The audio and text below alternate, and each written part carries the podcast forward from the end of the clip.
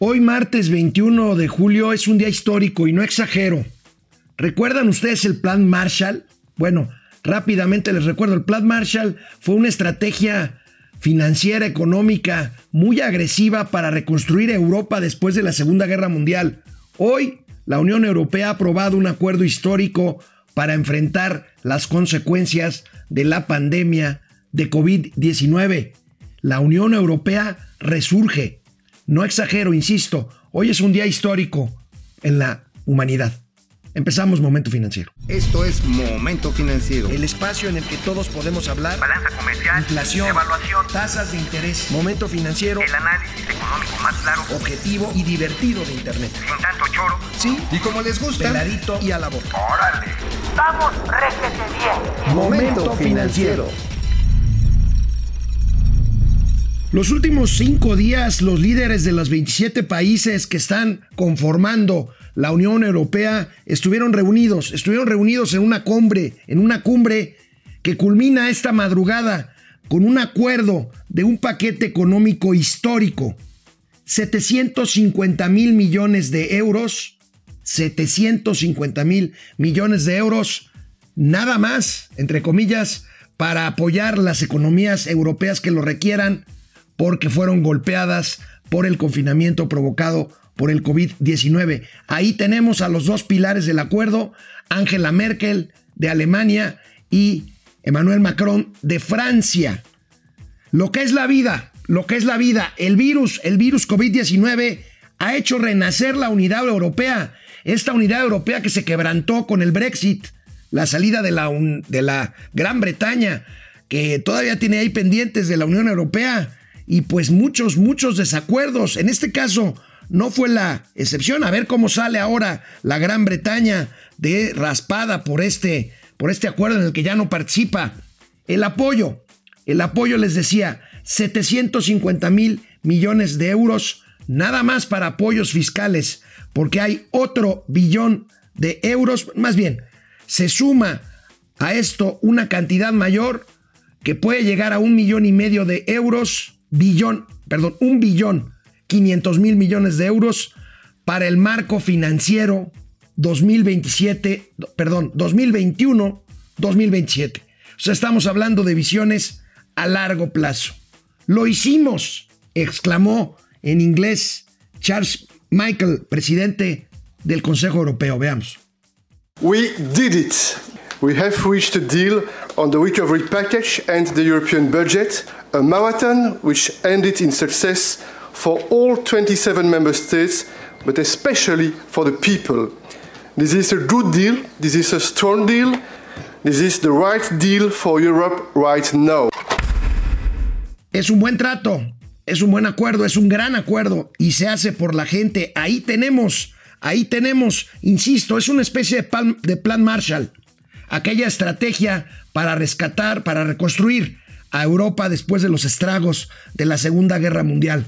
Pero aquí, por primera vez, por primera vez en la historia, estos recursos, estos 750 mil millones de euros para apoyo directo a empresas y actividades económicas y este billón y medio de euros para que incluye todo el plan para hasta el 2027, se financiarán en una buena parte con una emisión de deuda conjunta.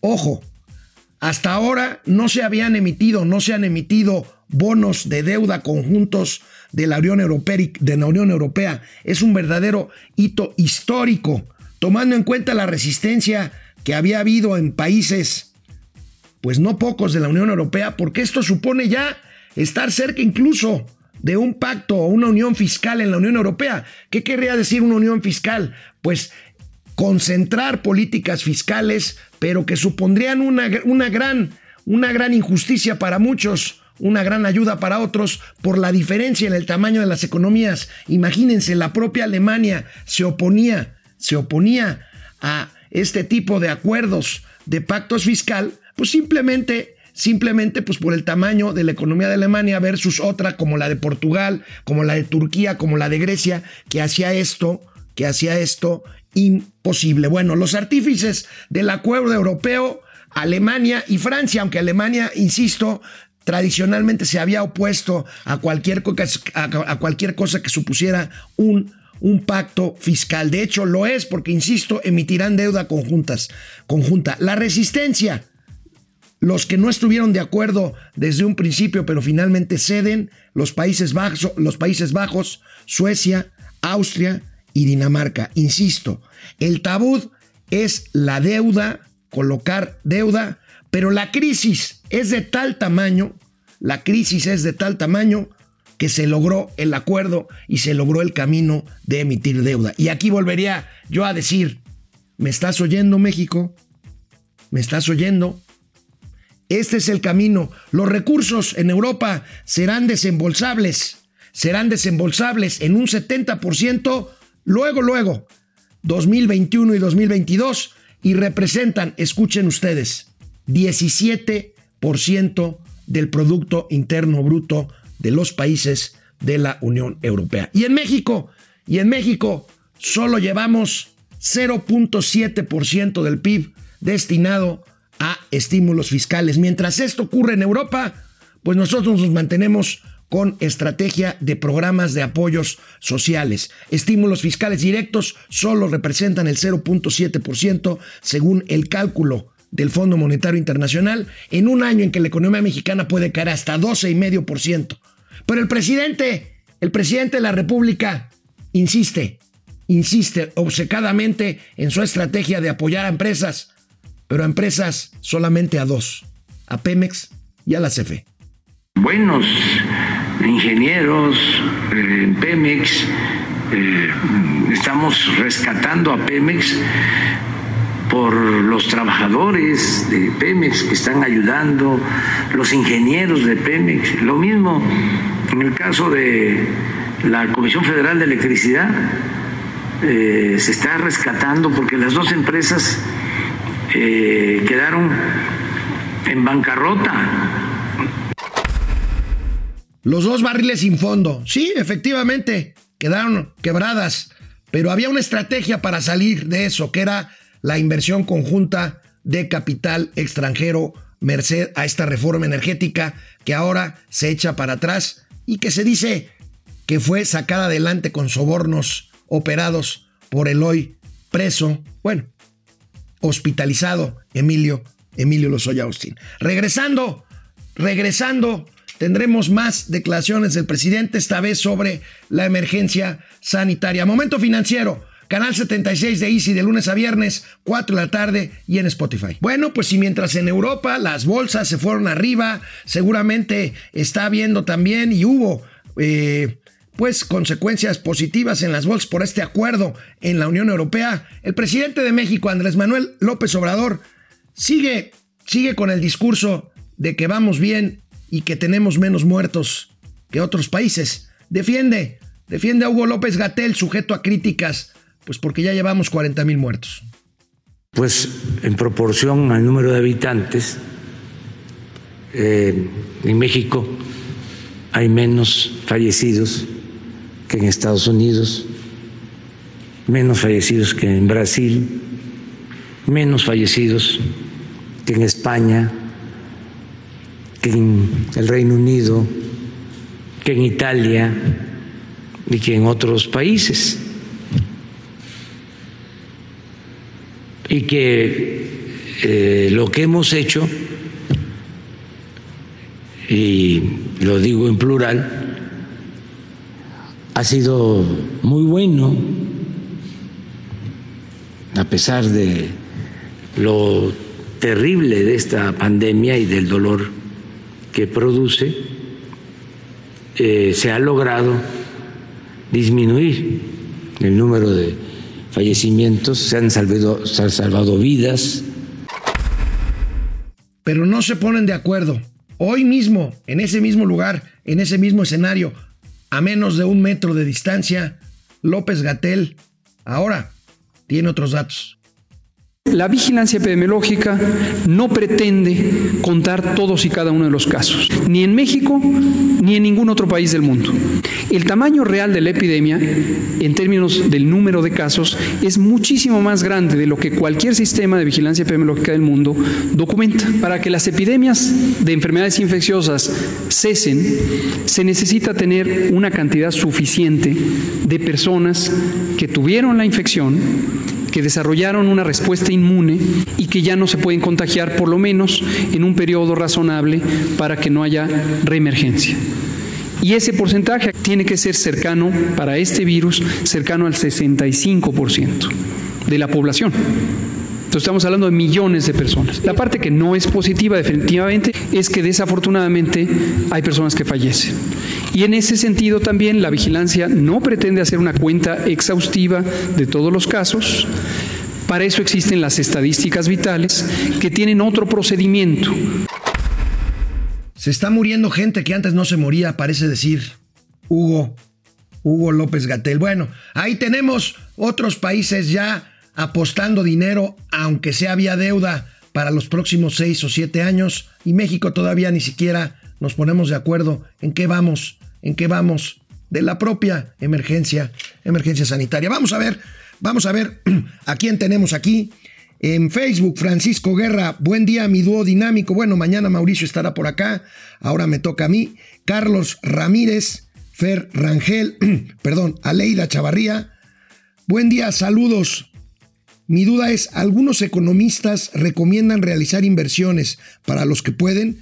¿Cuál sería para ustedes la, opción, la opción más, más viable? Mira, no, no nos gusta dar aquí recomendaciones porque no es el propósito de este programa. Lo que sí podemos decir es que si tienes liquidez, pues te diversifiques. Una parte en dólares, otra parte bueno, ahorita en este tiempo, pues mucha gente se refugia más en los dólares. ¿Para qué te voy a decir que no? Sí, sí. Pero bueno, eh, Héctor Mancera, Francisco Guerra, ese Mauricio Yanda de pura pachanga, reconquistando a Doña Austeridad, se la llevó, se la llevó a un hotel ecológico, lo cerró para ellos, para ponerse, pues para ponerse en paz después de la cornamenta que le puso con Donald Trump hace algunos hace algunos días. Leopoldo Tobar Enríquez, ¿se abre la inversión privada en refinería de Tula? No, no, no, no. Eh, lo están haciendo con recursos fiscales, por eso hablamos del, del eh, barril sin fondo. Ramiro León Moreno, buen día y el Mauricio, ya se los comenté, ya no quisiera dar más detalles porque antes que todo soy un caballero y un buen amigo. Ramiro León Moreno, eh, Pili Sanz, eh, no veo a mi crush. ¿Dónde anda? Pues te anda haciendo de chivo los tamales, mi querida Pili. Héctor Martínez, los felicito por los verdaderos datos. Francisco García, ¿cuáles son las consecuencias de no tener medidas contracíclicas por parte del gobierno? Cierre de empresas y desempleo. Así de simple, así de llano, así de dramático. Antonio Díaz, desde California, Jesús Saga, saludos. Eh, tenemos un presidente que no entiende nada de economía, solo quiere comprar votos. Bueno, ya lo hemos comentado aquí, efectivamente no hay un plan contracíclico económico. Tercer imperio mexicano, ¿cómo estás, tercer imperio? En México se hace la mínima cantidad de pruebas, así como también se manda a morir gente a sus casas y obviamente esos muertos no se contabilizan. Bueno, 40 mil muertos es la cifra oficial, hay quienes hablan de dos o hasta tres veces más de fallecidos por COVID-19. Ue Shadi, una apuesta 20 varos a que de que termine el año habrá otro habrá otro golpe económico porque China tendrá una segunda ola. Híjole, puede ser, ¿eh? Puede ser, ya han incluso confinado otra vez algunas eh, zonas, ojalá y no. Gael Cortés, hola muchachones, gracias por lo de muchachones. Y bueno, pues, pues grandes comentarios esto. Les, les repito, histórico, histórico, verdaderamente lo de Europa, lo de Europa que sucedió apenas esta madrugada, luego de varios días de una larguísima, larguísima cumbre, ahí donde Angela Merkel se consolida pues como la mujer más poderosa del mundo, la líder, la líder virtual de Europa. Y bueno, en México, volviendo a los datos, pues en México hemos dicho que hay una crisis de ingresos. ¿Por qué? Pues porque ante la economía caída, pues el IVA y el impuesto de la renta se caen, hay una crisis de ingresos que se refleja, por ejemplo, en las participaciones estatales, el dinero que la federación le manda a los estados cayó 7.4% en el primer semestre, como podemos ver en esta gráfica de nuestros amigos de El Financiero. Ahí tenemos cuánto cayó, 7%, son eh, cifras de eh, las transferencias, 455 eh, mil millones de pesos. Ahí está. Bueno, la Secretaría de Hacienda busca mitigar este golpe, este golpe, esta caída de participaciones de la cual ya se quejaron los gobernadores con un, con un fideicomiso de 70 mil millones de pesos que servirán para garantizar, para respaldar créditos bancarios a los que pudieran acceder los estados. Bueno, ni hablar, se van a tener que endeudar. Este, y bueno, pues la crisis de ingresos prevalece y prevalecerá si no si no se da la vuelta a la página de la recesión, de la crisis, de la caída en todos los indicadores. Pero bueno, vamos a una pausa muy breve. Regresamos aquí a Momento Financiero, Economía, Negocios, Finanzas, para que todo el mundo, hasta Gatel, les entienda. Regresamos. Aquí en Momento Financiero les habíamos comentado de una iniciativa, de una iniciativa del partido Morena eh, para, eh, en materia de rentas inmobiliarias, en materia de renta de departamentos, de casas, de bodegas, en fin, recuerdan ustedes, les dimos a conocer que Valentina Batres, la hermana del senador Martí Batres, había, había presentado en el Congreso de la Ciudad de México una iniciativa para, entre otras cosas, volver al esquema de congelamiento, de congelamiento de rentas. Bueno, pues ahora, ahora se trata de Airbnb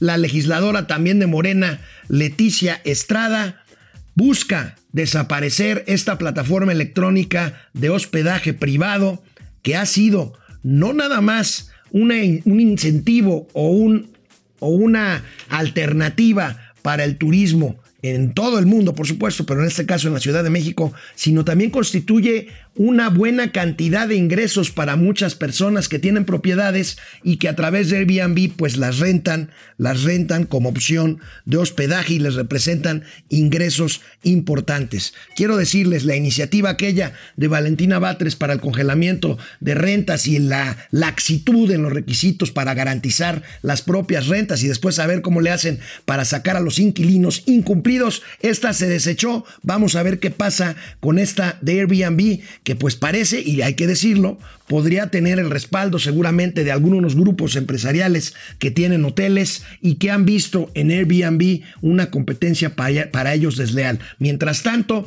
ya había avanzado mucho una regulación, una regulación para precisamente tratar de emparejar las condiciones fiscales con las que trabajan los dueños de las plata los dueños, perdón, de los inmuebles que se rentan en Airbnb y por supuesto de la propia plataforma que como ustedes saben ya es grabada por impuestos federales en este país, merced algunas, algunas reformas económicas. Y bueno, siguiendo con estos temas de grilla de congresos locales y federales, gran actividad en la Comisión Permanente del Congreso de la Unión, en el Congreso, en el Congreso mexicano, intensos días. Mañana, mañana hay un periodo extraordinario que solo tendrá un tema, que es la elección de los cuatro consejeros pendientes en el Instituto Nacional Electoral, Electoral. Defendamos al INE, el proceso va bien, lo quisieron descarrilar, pero pues parece que va bien, esperemos que no haya cuotas ni cuates, como dicen, para que el INE siga siendo un garante de la imparcialidad a la hora de pues algo de lo que nos queda para que este país tenga esperanza y tenga futuro, que es que las elecciones se hagan, los votos se cuenten y los votos se cuenten bien. Para eso necesitamos un INE independiente, un INE autónomo. Pero lo que sí lo logró, lo que sí no logró un acuerdo en la Comisión Permanente del Congreso de la Unión es para llevar otro periodo extraordinario de sesiones en la Cámara de Diputados para la próxima semana. Querían insistir en dos cosas que ya habíamos platicado aquí en Momento Financiero. La primera, cambiar la ley de presupuesto y responsabilidad sendaria. ¿Para qué? Para darle al presidente de la República facultades extraordinarias para cambiar según su criterio y en crisis como la que estamos viviendo, el presupuesto federal y quitarle esta atribución a los propios diputados. Esa es una. La otra, para desaparecer fideicomisos fideicomisos públicos y obtener de ahí recursos que están haciendo falta con esta crisis de ingresos de la que les estoy hablando. Bueno, no hubo acuerdo, no habrá periodo extraordinario de sesiones. Un segundo, para la semana que entra no habrá periodo extraordinario para estos temas y pues eso tendrá que esperar hasta septiembre. Esa es la buena. La mala es que en septiembre, ya en un, en un periodo ordinario de sesiones en donde no haya necesidad de autorizar uno extraordinario con una comisión permanente que no tiene la mayoría absoluta para hacerlo, pues ya en un Congreso dominado en el periodo ordinario por los morenistas, pues podrán, podrán presentar y eventualmente pasar estas dos leyes, estas dos iniciativas, darle al presidente la facultad extraordinaria para mover el presupuesto a su libre gusto y criterio. Bueno, vamos a ver quién más está conectado este martes. Este martes eh, tenemos aquí a eh, Gael Cortés, creo que ya lo había leído Gael, pero bueno. Eh, Abraham López Mójica, el presidente de la Coparmex, nuevamente volvió a pedir el apoyo a las pymes. Amigos, ¿creen que este sea el momento que el presidente vea la realidad? Por supuesto que es el momento, pues.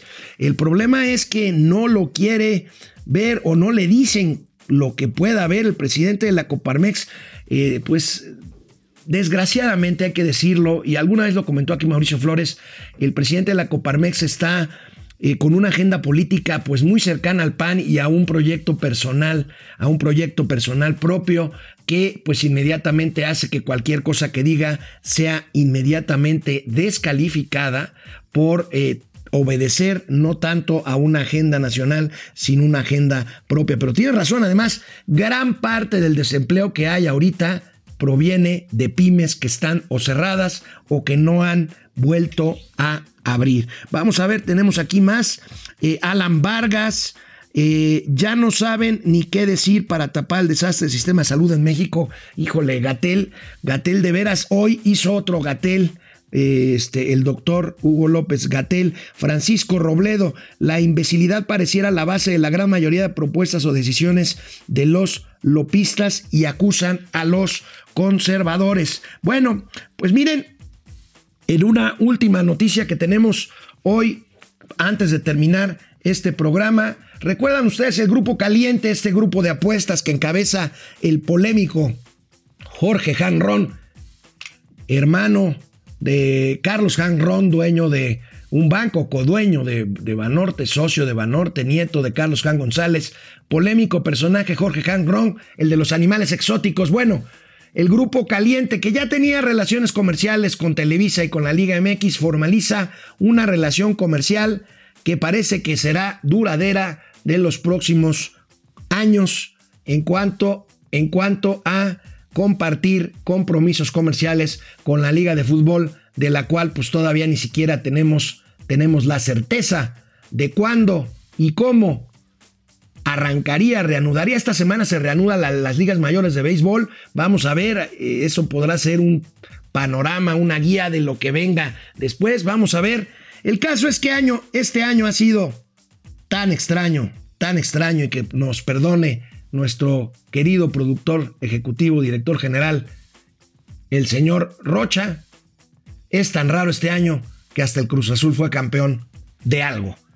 Pero bueno, por lo pronto, por lo pronto me despido. Mañana estará Mauricio Flores Arellano aquí conmigo. Yo soy Alejandro Rodríguez. Recuerden, momento financiero, economía, negocios y finanzas para que todo el mundo en Spotify también, pero para que todo el mundo, hasta los jugadores de Cruz Azul, le entiendan. Nos vemos mañana. Vamos, réjete bien. Momento financiero.